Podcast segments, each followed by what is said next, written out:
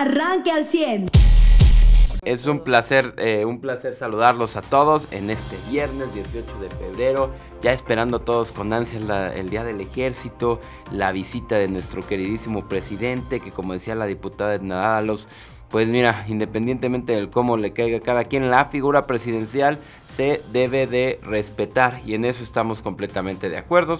Eh, que venga un presidente a festejar el Día del Ejército, pues claro que nos llena de orgullo. Eh, que lo haga en, la ex hacienda de Guadalupe, que nada tiene que ver con eso, pues tampoco como que nos eh, saca de, dudas, ¿no? El ejército se conforma en una fecha, el plan de Guadalupe es en otra, pero pues hay que decirlo, sí nace con un coahuilense, con don Venustiano Carranza, que hace esta proclama tras el asesinato cobarde de un presidente y, con, y de un expresidente que los hacen renunciar antes, ¿no? Estamos hablando de Madero, un coahuilense, y de Pino Suárez. Este ejército se empieza a hacer por movimientos, eh, o se conforma primero por movimientos, eh, pues, eh, agrarios, por movimientos campesinos que querían reivindicar la situación y las cuestiones por las que pasaban. Justicia que no le había hecho la revolución, como se decía entonces, desde entonces. la buena noticia es que el presidente va a dejar los aviones particulares, ¿no? Y va a venir en un avión privado, bueno, un avión del ejército, directamente a Piedras Negras.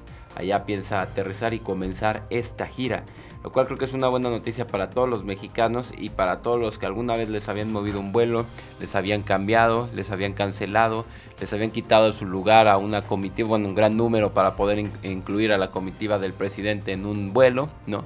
Ojalá y ya sea una práctica que mantenga el presidente, que ya se diera cuenta que Ahorita no está como para ir a un aeropuerto, que lo vea la gente y que le griten aclarar la corrupción de tu hijo o que le digan cualquier cosa así, ¿no? Pienso yo que más que la seguridad es no querer ver ahorita al pueblo. ¿Cómo estás, Carlos? ¿Cómo está, Eva? Buenos días. Buenos días, Eva Farías. ¿Cómo estás, José? Lo buenos días. Para empezar, no hay vuelos de Sonora a Piedras, esa es la primera. La segunda, este, que haga lo que quiera el Señor con su vida. Por mí, ¿no? La tercera, a mí no me invitaron a Plan de Guadalupe a celebrar a los soldados Así es que por mí, arrancation, como dicen en algunos lados, yo no celebro que venga este hombre, tampoco lo respeto porque él no me ha respetado a mí, así es que ni hablar. Eva, buenos días. A, la figura podría decirse tampoco, que, tampoco la figura me ha respetado a ti, sí. No, pero la figura siempre la, voy a respetar por ser pero te ha, figura, ¿te ha respetado la figura presidencial?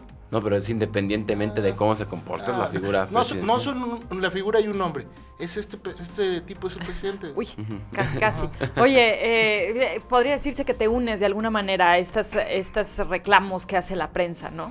No, tampoco, eh, me pareció ayer que este sigue siendo como un tema ahí para eh, reciclar, pero respeto mucho quienes están eh, exigiendo y solicitando respeto.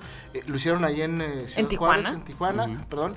Este, lo respeto mucho. Este, bueno, y en Tijuana que, que, el tema está muy sentido, o sea, porque fueron, son dos, como, como lo decía esta reportera que el día de ayer en la conferencia de prensa del presidente dijo, a ver, antes de preguntarle cualquier cosa, presidente, yo quiero aquí eh, pues hacerle un, reclamo porque no podemos hacer nuestro trabajo sin que tengamos el peligro de que nos maten.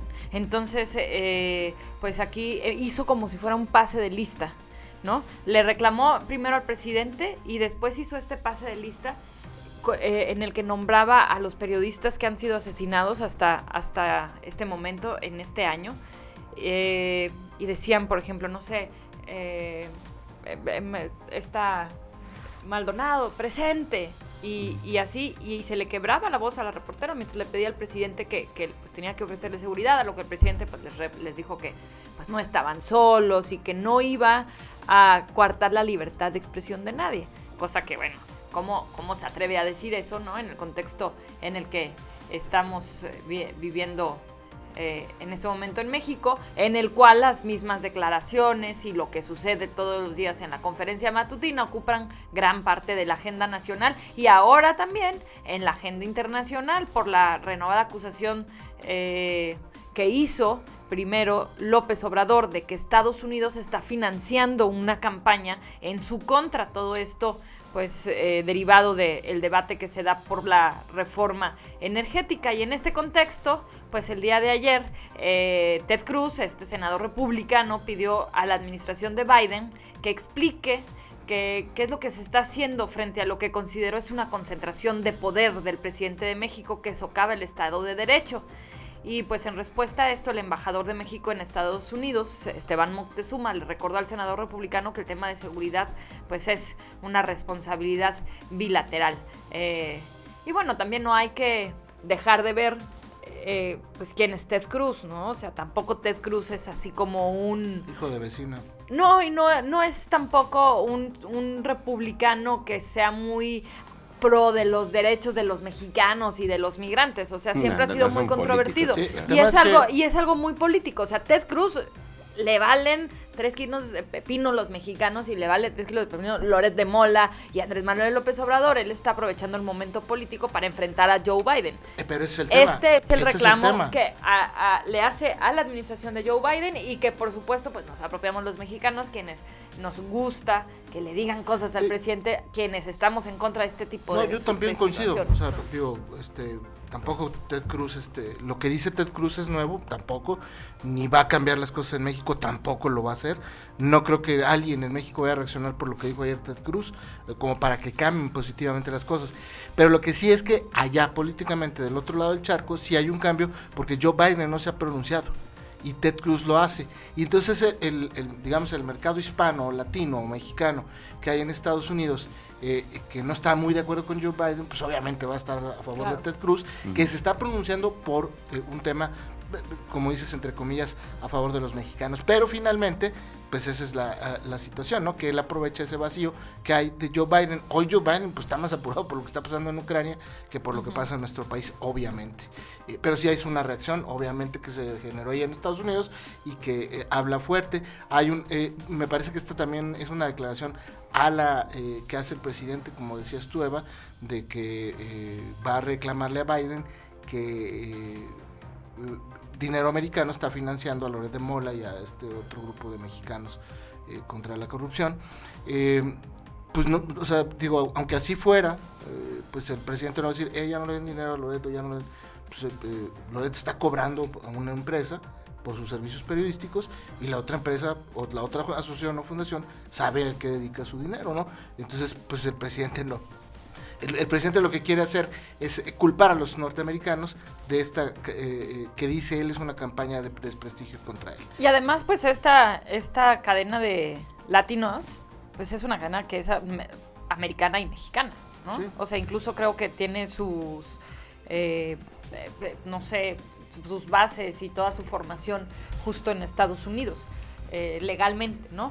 Pero bueno, pues eh, así se están escudando un poco el vocero Jesús Ramírez, que el día de ayer también pues decía esto. O sea, nosotros sí queremos, o sea, el INAI no nos puede dar la información porque ya nos dijo que no, pero nosotros tenemos que exigir que se transparente porque pues el dinero con el que se está financiando no es nada más eh, un tema cualquiera, viene de intereses poderosos, económicos que tienen que ver con la reforma energética y eso es lo que están pues alegando. ayer ayer Loret ya contestó con un video ¿eh? y otra vez eh, durísimo, ¿eh? Le dijo, a ver, si quiere que yo transparente mis recursos, que los transparente entonces también su hijo, ¿no? este, eh, puso en tela de duda eh, nuevamente el tema de que fuera asesor el hijo de eh, AMLO, es decir, que es una mentira. Y lo cuestiona y lo demuestra. ¿Por qué? Porque el hijo del presidente no está dado de alta como abogado en, Texas, no, no, no, y tienes que darte de alta. O validar la cédula, que no Tienes que estudiar allá en Estados Unidos. Si, si es que él es asesor jurídico de la empresa, del amigo del presidente. Como dijo. Ajá, como dijo. Eh, si fuera asesor así de amigos, así de, no, pues te doy consejos de cuates, este, pues le pagan muy bien, ¿eh? Le pagan muy bien para tener una casa. Pero no fue lo que él dijo. No, exactamente. Y, ojo, el tema de decir, haya intereses ocultos por los cuales queremos transparentar eh, de dónde vienen los recursos de Loret y de Latinus, ok, pero recordemos que el presidente hace menos de un mes pidió ocultar toda la información que tenía el CISEN o, sea, la inteligencia del país, de las últimas tres elecciones, es decir, de las que en él ha participado.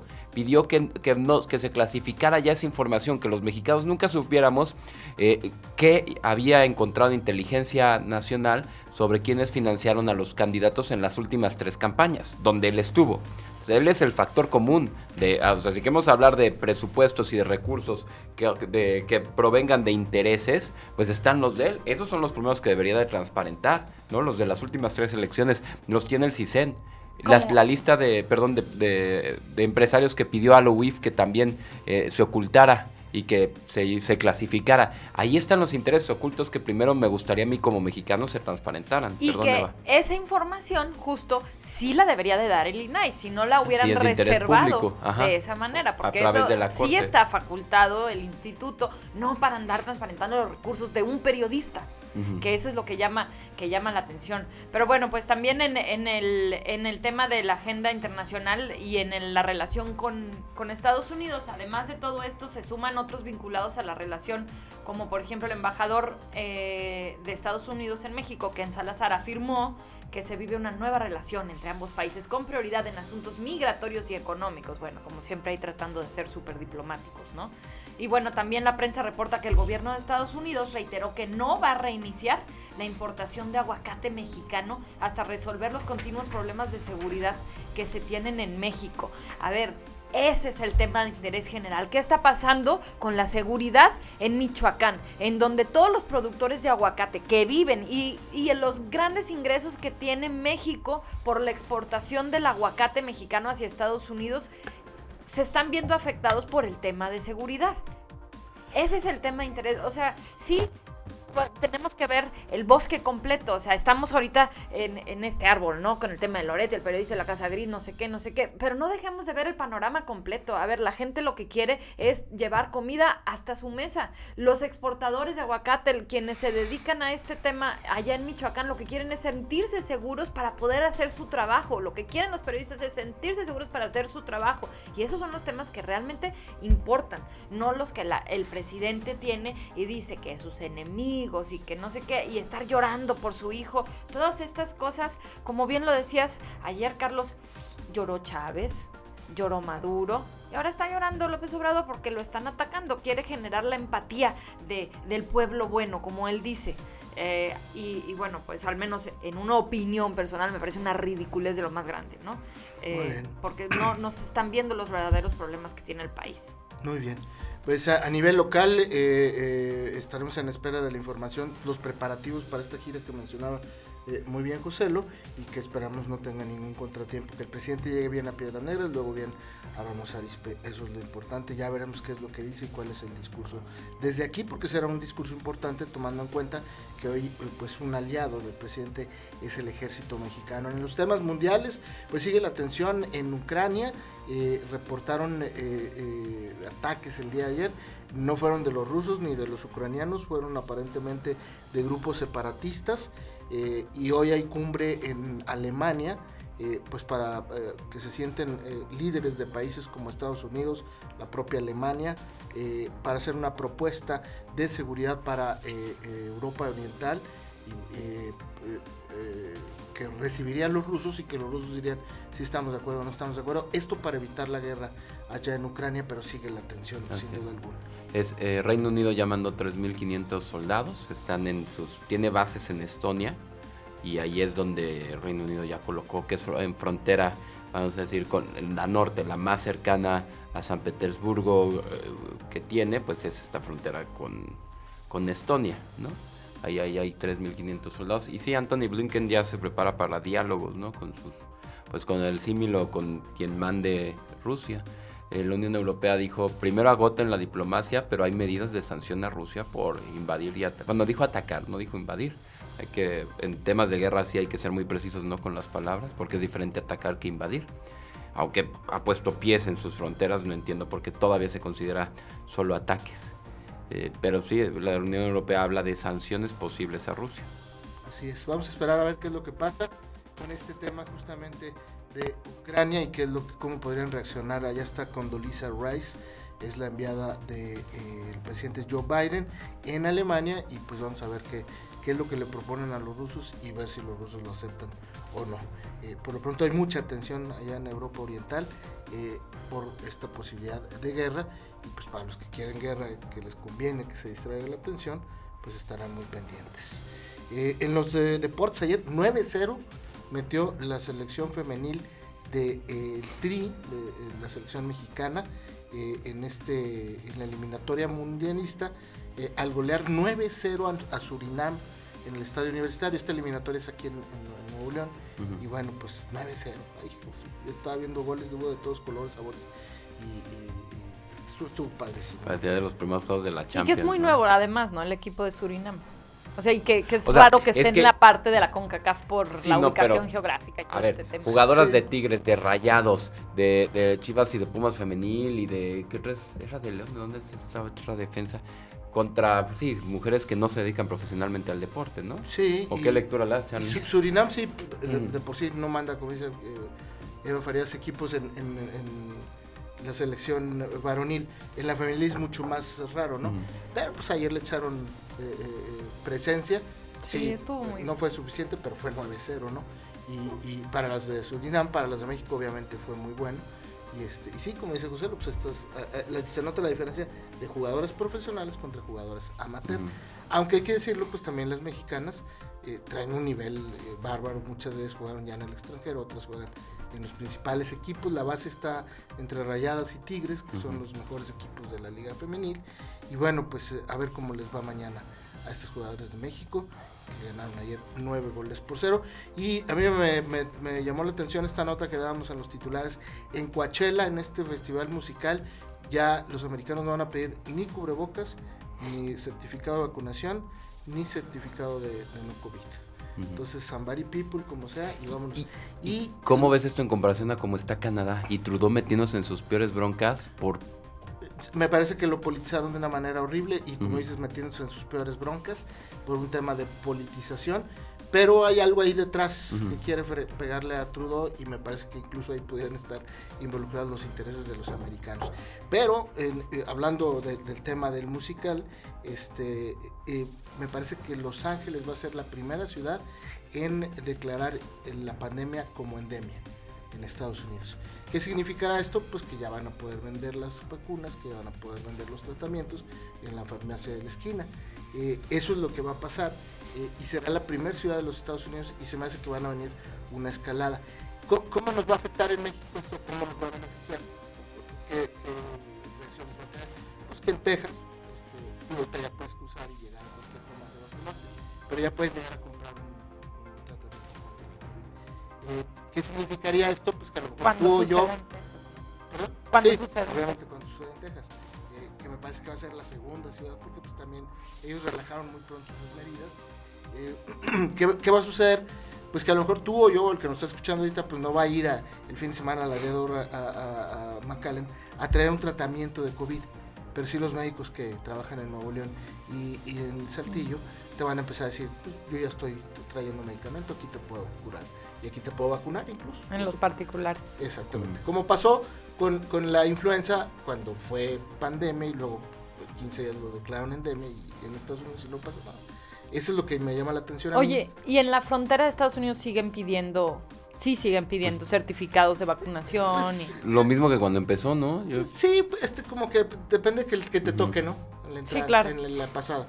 Eh, José lo fue y no te pidieron absolutamente nada. Lo que pasa es que justo, yo, o sea, justo después de que fue José lo hicieron un nuevo anuncio en el que decían que se iba a exigir. Sí, pero. Entonces, eh, mi pregunta es si, esa medida sigue estando vigente. Me parece que ha quedado como anuncio público y legal nada más. Mm. Pero en lo práctico. En, en los hechos no, no sucede. al interior, o sea, la medida sigue vigente, pero pues realmente vas y, y, es la suerte que te toque. Es la suerte que te toque. Yo tengo una prima que es maestra. Cuando ven su pasaporte y su visa este, eh, le preguntan a qué se dedica en México, soy maestra, y le dicen, ¿usted se vacunó con Cancino? Digo, sí, usted no puede pasar. Y, este, y no pasó, hizo el intento dos días. Ella les hizo la aclaración. De vengo a vacunarme. sí, vengo a vacunarme justamente. Este, porque en México pues no hay vacunas para los maestros que no sean eh, Cancino o Moderno.